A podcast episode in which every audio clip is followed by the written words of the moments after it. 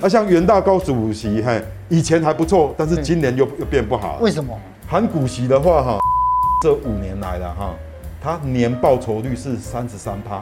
嗯，简单而言呐，就是说我假如五年前我花了一百万买，现在了是四百多万。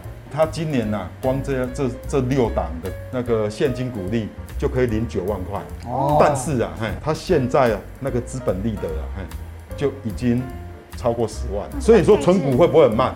是，未必哦。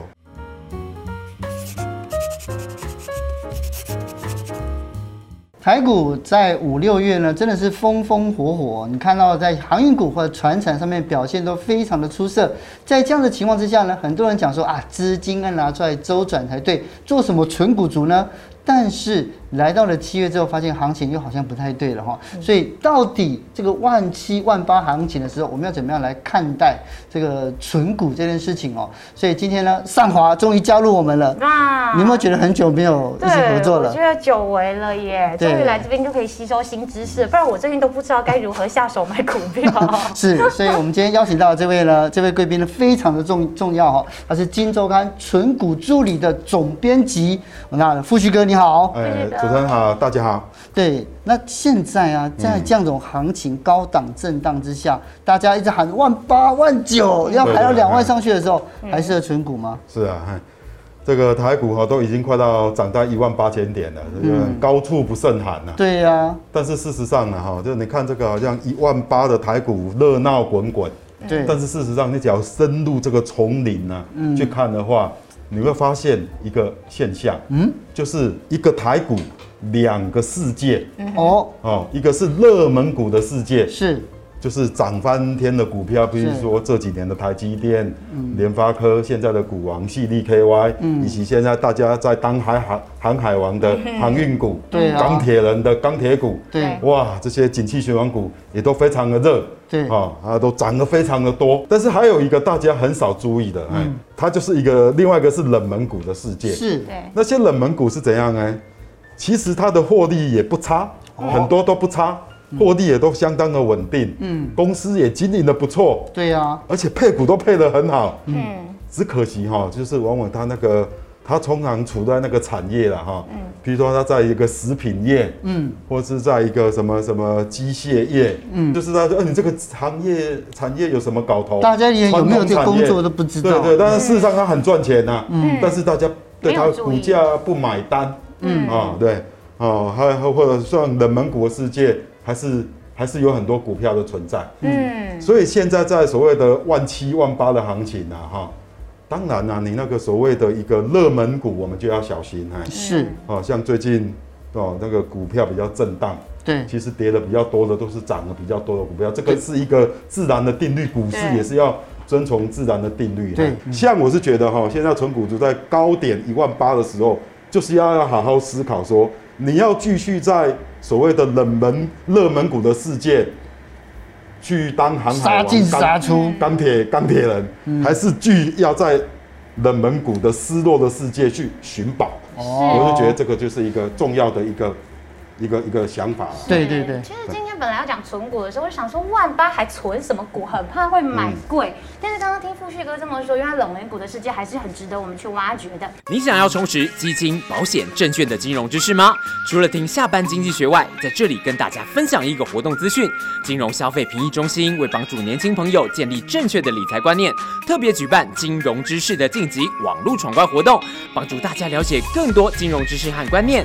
动动手完成任务，就有机会抽中 Switch 主机、等多项好礼哦，请搜寻金融知识的晋级，让你跟金融小白说拜拜。以上广告由金融消费评议中心提供。那其实呢，像是在之前有做了一份资料啊，是针对年轻人热门存股的一些标的哦。第一名呢，玉山金，我自己也曾经就是存股玉山金存了好长一段时间，曾经我存到两百多张左右。两百多张？对对对。哦，吓死人！所以这真的代表这个真的是年轻人特别爱存的一张股票，然后还有元大高股息啊、中钢之类的。嗯。那在这个部分，富士哥你怎么看大家选的这些标的呢？这五档股票啊，哈，是目前尤其是年轻的存股族最喜欢存的股票。对。但是这五档股票，我认为其中三档都不合格，哎都不能存，都不能存。为什么？尤其是玉山金啊，玉山金在五年前呢，是。可能是一个很好的存股标的。哎，那玉山金的问题就是说，哈，过去十年来它获利是不错，对，但是它股票配太多，股票配太多，股票它它其实它现金股利只配一点点，嗯，那它给你股票。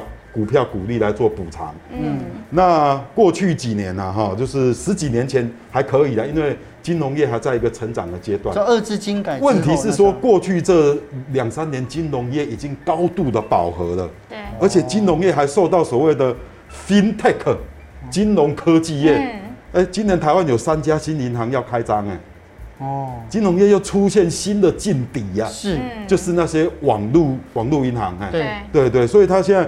玉山金在这一个身处在一个高度饱和的金融业，它还配出这么多的，像它今年配零点六元的现金股利，零点六元的股票股利，我都觉得这个对它未来要维持一定的 EPS 很困难，就是它的成长性，它就是受限于这个产业的限制。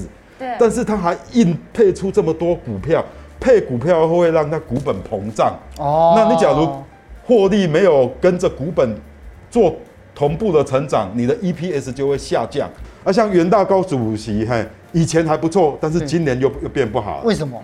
因为元大高股息现在第一大持股叫做长隆海运，长隆海运占它九趴的持股。哦，这么多。其实高股息这种的一个投资标的啊，我们是希望说它能够一个很稳定的配息，嘿，嗯，好，比如说希望它的成分股啊，都是能够很稳定的配息，但是。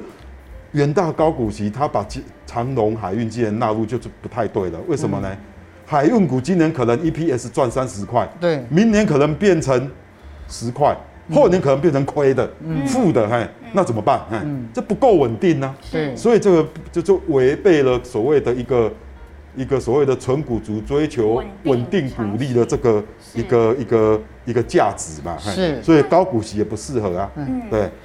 像中钢啊，虽然很稳定啊，可是它的股价真的是之前好一阵子、好几年都没怎么变呢、欸。中中钢这个 是跟产业结构有关系吗？股东人数一百多万人，一度是台湾股东人数最多的公司。对，中钢是因为今年因为疫情解封，国先进国家解封，钢价大涨，所以它股价这样翻了两三倍。嗯，但是很多人都套牢了七八年啊。对，因为它这个为什么不适合存股呢？因为钢铁股是很典型的。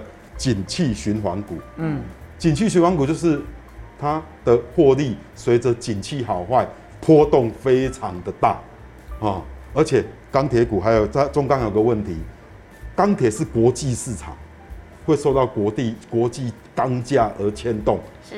啊，中钢在台湾是龙头，但是你把它放在世界上，它大概排名哦。大概第二十名到第十八名左右，嗯，是很后面的。哦，哎，它不是一个所谓的一个市场的 leader，嗯，哎，所以它的呃那个，而且最近的那个，包括中国的宝钢啊，南韩的浦项啊，都已经追过它了嘛，哎，嗯，国际竞争力有问题，是，所以也不适合，哎，是，哦，这个，既然呃这个存股这么重要，但是我们看到就是要怎么样来选到一个，就有一种是稳定。它有稳定的这个配息的，这到底是怎么样去挑选？然后这些股票的特性又是什么呢？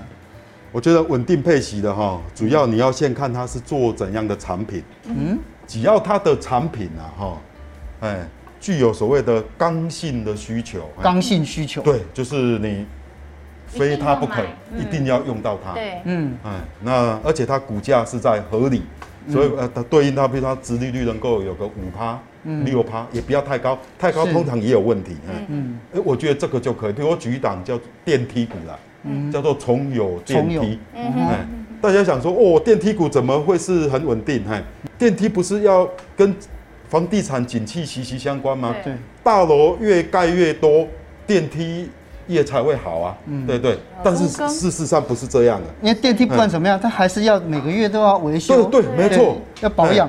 现在崇友电梯这家公司啊，哎，它百分之五十的营收是来自于维修。哦，你知道吗？他公司养了一千多人在做电梯维修，哎，他所维修的电梯超过三万部。嗯，而且好，这是一半的营收嘛。那另外一半的啊，另外一半还是要靠新电梯不稳啊。嗯。但是其实不对，嘿，为什么呢？因为台湾未来的十年呐、啊，电梯产业是一个看好的产业。为什么？嗯、因为高龄化的问题。哦。都更的问题，嗯。为什么很多房子都愿意都更？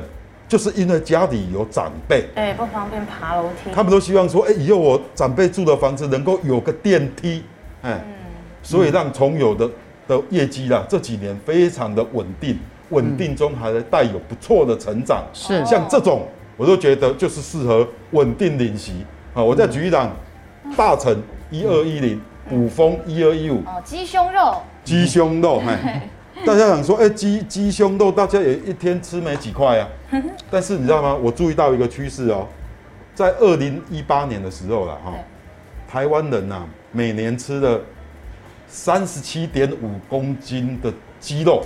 每一个人吃到这么多？每年吃三十七点五公斤的鸡肉，嗯。啊，包括吃素的也吃到这么多，平均起来，平均下，哎，现在超过超商超商那个一整排超过不同品牌的鸡胸肉，哎，就是说我们以前都是比较喜欢吃猪肉，但是从二零一八年之后，开这个趋势改变，健身操，对，那个因为养生的关系，鸡肉所含的脂肪比猪肉要低很多，对，哦，然后大家也。对鸡蛋啊，以前大家想说啊，一天只要吃一颗就好。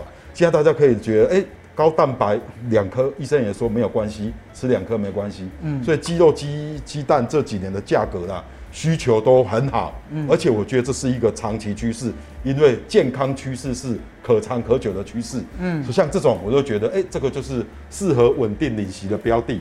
嗯。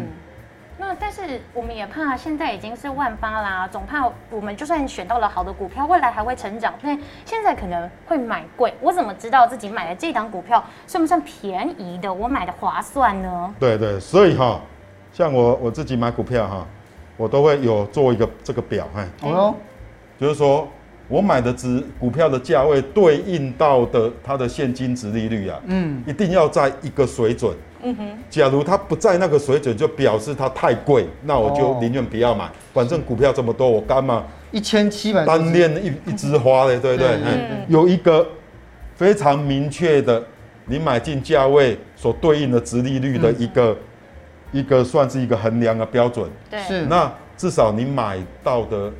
的股票的股价就不会太离谱。可是刚才富旭哥有讲到哈，稳定领息股我们知道了，也就是刚刚重有这算是嘛。可是价值成长股它是什么？怎么样知道说它是价价值成长股呢？价值成长股就是说哈，第一个我们从这个产业了哈，哎，它的的的发展哎啊，譬如说我以基，我现在把大成定义定位为价值成长股。哦为什么呢？本来我假如说两年前我会把它定位为稳定成长，是。那大成为什么跟卜蜂我把它现在定位为价值成长？是因为大成跟卜蜂过去三年来，嗯，大成大概投资了一百亿，卜蜂大概投资了六十亿，在盖新的厂，盖什么厂呢？食品加工厂，哦，养鸡场，还有洗选蛋厂，嗯啊。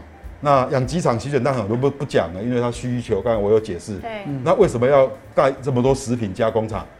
因为现在是一个大家双薪家庭呢、啊，爸爸妈妈下班回去之后都累得要死，你还要再叫他这么刚下班的爸爸妈妈妈妈煮一桌料理，嗯，你会不会太为难他？嗯。那当然就回去之后，哎、欸，看看超商。哪里有？哎、欸，那个已经料理包好的，整个加热就好。哎、欸，我就微波一下啊，就哎，欸、啊再炒个青菜啊，就一桌菜了。哈，嗯，哎、欸，大成补风就是看准这个趋势，所以在这个食品加工，哎，他们布局啊超前部署，嗯，所以它就会变成稳定成长股，就变成所谓的价值成长股。我就就看到了这一点，嘿，嗯，所以就把它列为价值成长股。是，啊，所以这样。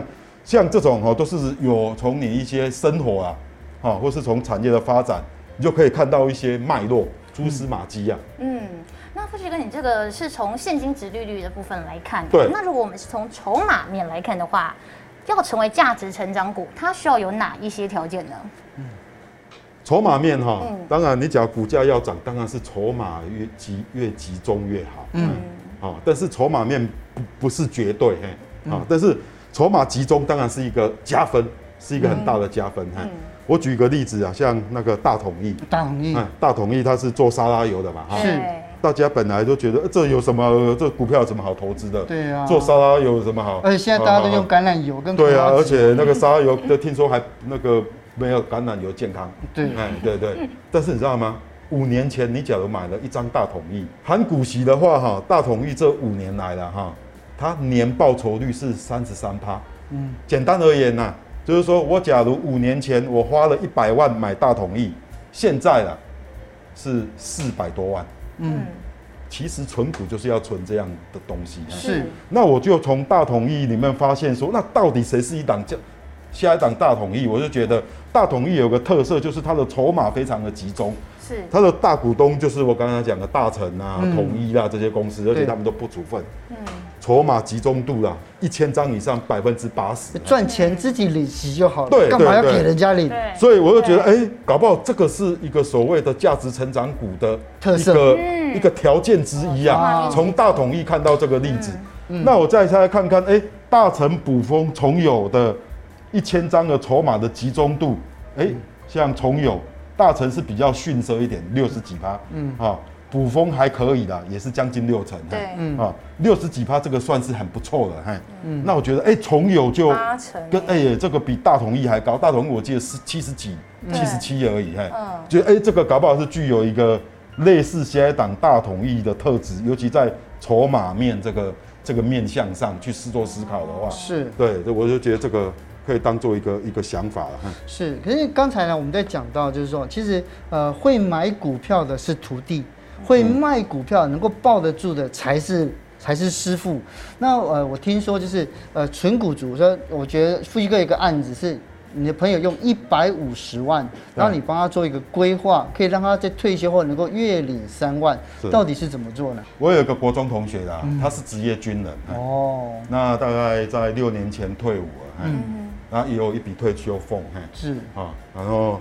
问题是说哈，他现在就是还是觉得自己很不安，嘿，对，因为他妈妈失智，嘿，他爸爸年纪也八八十几了，嘿，是，要靠靠他一个人养，哦，所以他其实虽然有退休俸，现在又在当保全，嗯，但是还是觉得很很很不安，嘿，嗯，所以他就想说啊，但是他说他那个有几笔那个储蓄险到期了，希望哈我帮他做一下规划，哦，那今年五月我就帮他做个规划，五月我帮他，对对。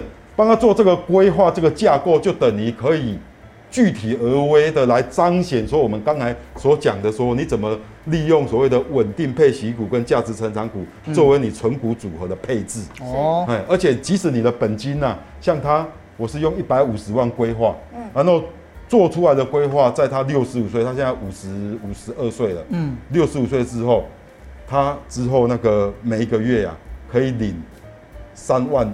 多块的股息，现金股息，用一百五十万的本金哦，是可以做到这样。那大家有兴趣的话，我帮他做怎么配置呢？我把它分了两个部分。两个部分，第一个部分就是所谓的稳健领息股，哈，嗯，好，稳健领息股，我把它配置补风，补风。啊，还有做半导体设备跟耗材的扬博，哦，中信金，还有做水处理的巨迈，嗯。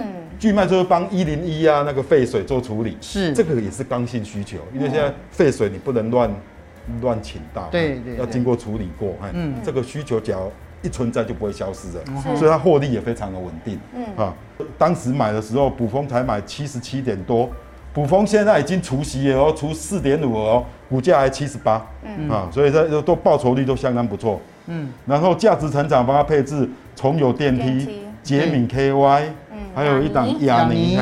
嗯，啊，光他今年呐，光这这这六档的股那个股利，股股利啊，嗯，那个现金股利就可以领九万块。哦，但是啊，嘿，但是，但是他因为五月份他就已经买了，嘿，他现在啊那个资本利得啊，嘿，就已经超过十万了。所以你说存股会不会很慢？是，未必哦，未必哦。你假如是说有策略的。然后有刚刚有步骤的，有方法的去做，其实会很快。是，或许所以说照你今年这样帮他做的一个配置啊，他的股利领到大概九万左右。对。那但是如果是这样的方式，怎么到六十几岁的时候可以月领到三万啊？所以接下来哈，每一个人要像他一样做，为自己做所谓的生涯规划的试算。是。哦。我们存股不能只看一年。哦。你要想说十五年后你会变成变成怎样？哦。那你就拿起你的自己计算机，拿起一张纸，好好来算一下。到底有没有可能哈？对，比如说他五十岁，嗯。啊，投入一百五十万，那预计领的股利是股股息是八点八万，然后预计他的现金值率就是五点八趴，嘿，对，然后因为他跟他太太，他太太是那个在高雄一家大卖场当当当那个呃收收银员，然后他是当保全，两个人都还有收入，对，哦，然后我就说你们两个哈夫妻啊，嘿，尽量看能不能。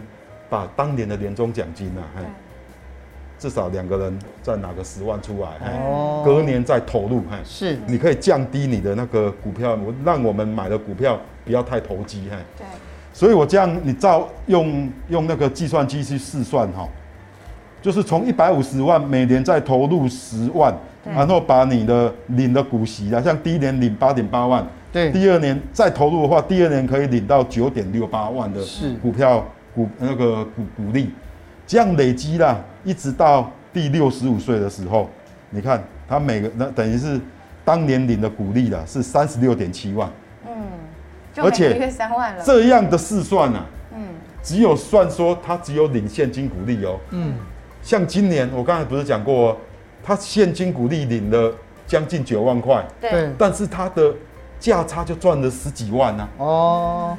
这样的试算是假设他未来这十五年一块钱的价差他都没有的状况之下，就可以达到这样的成果。是。那假如他像今年他额外赚了十几万的那个那个价差，又额外投进去，未来股利是不是又更多？对对。搞不好以后七八十万都有可能的。嗯。对啊。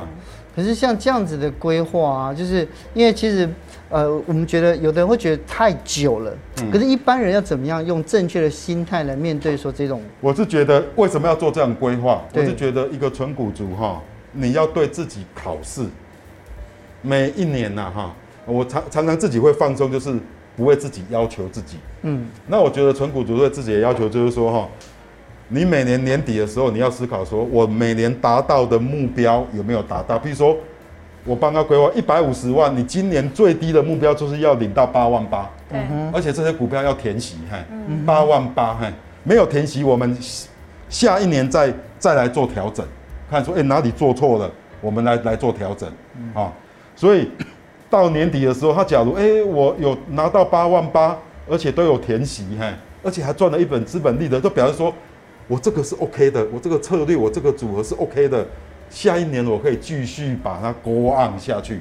嗯、那假如不对，我们就来做调整啊。哎哎、那这张股票哎、看错了哎、欸欸，那就我们来把它减码或是换到别档股票。嗯，好，所以纯股族我建议都持有八到十档，你可以做这样的一个机动调整，一个调动式的调整。对对，然后你的 对自己的检讨就是说，像我我就跟跟他要求跟没办法说哈，你要每年股利要成长十趴，嗯，每年的现金股利要成长十趴，才有办法达到你六十五岁能够。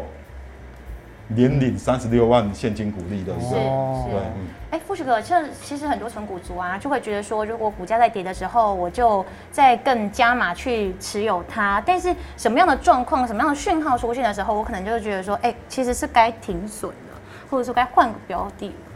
停损哈，像纯股族哈，主要是假如他的那个像。存股族很多说啊，你买进就不要理它。对呀、啊，这是一个很很很不好的习惯哦。反而你要定期的去去追踪。定期是多久？对，像我每个月的营收我都会看。哦，每个月。每个月它营收出来，每个季出来。嗯嗯。那假如它的连续，假如说啊，两三个月，像我有投资一档叫做太医啊，做医疗器材的，嗯，它因为这两个月的那个营收获利不好。但是是因为去年机体电太高，对，哎，那就可以理解，那就 OK，嘿，嗯嗯。但是有些像有些就不行，哎，像那个汉唐集成这档股票，啊，大家都说很好的股票。对啊，去年跟前年好像都不错。对，但是它今年很不好啊。嗯。而且这个不是不是产业的问题呀，好像萎缩了三。台积电都联电都在扩产啊。嗯。它的同业已经忙得要死啊，接订单都接不完啊，嘿，工工程做不完。但是汉唐集成上半年衰退百分之三十几。是。嗯，那就。那就是他的问题哦，那这种股票你就要要可能就要停损，嗯，啊，这不是不是大环境的问题，是你自己的问题，嗯，简单而言叫做经营面的问题，是这种股票你就要小心。富士哥，其实我们刚刚一直有提到重友电梯的这一只股票哦，其实呢，从殖利率来看呐、啊，筹码面来看呐、啊，都表现得很不错。但是呢，仔细看了一下哦，它的七月十四号这一天，哎，成交量居然只有六张，哎，会不会太冷门啦？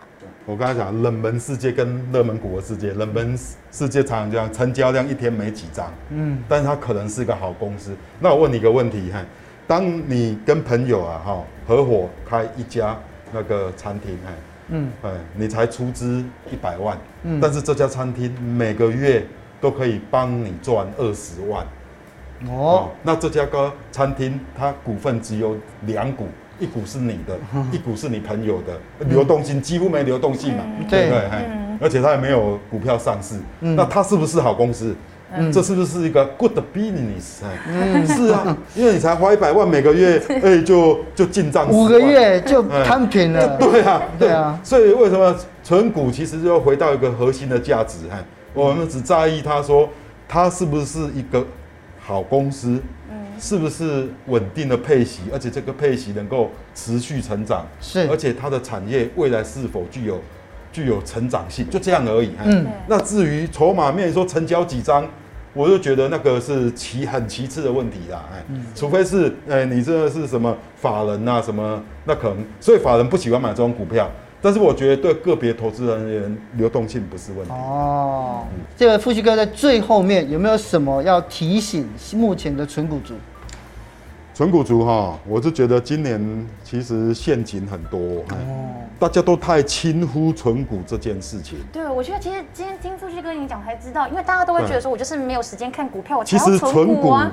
对，但你很用心在盯。其实存股这件事情反而是投资很多门路嘛哈，对。里面最麻烦的，因为他要看公司的基本面，嗯，他还要会算这个值利率，还昂贵价、合理价、便宜价，嗯，是蛮蛮麻烦的，但是所谓的天道酬勤啊，哦，你假如说要好好的、好好的做一个，你看你我们每个月啊，为了赚四五万块，对，每个上班至少八小时吧，累得要死，不止啊。那当你五十岁拿出三百万来投资的时候，嗯，那这三百万搞不好比我同学还多嘞，多一倍，嘿，对，搞不好他十年后可以让你每年赚领一百万呢。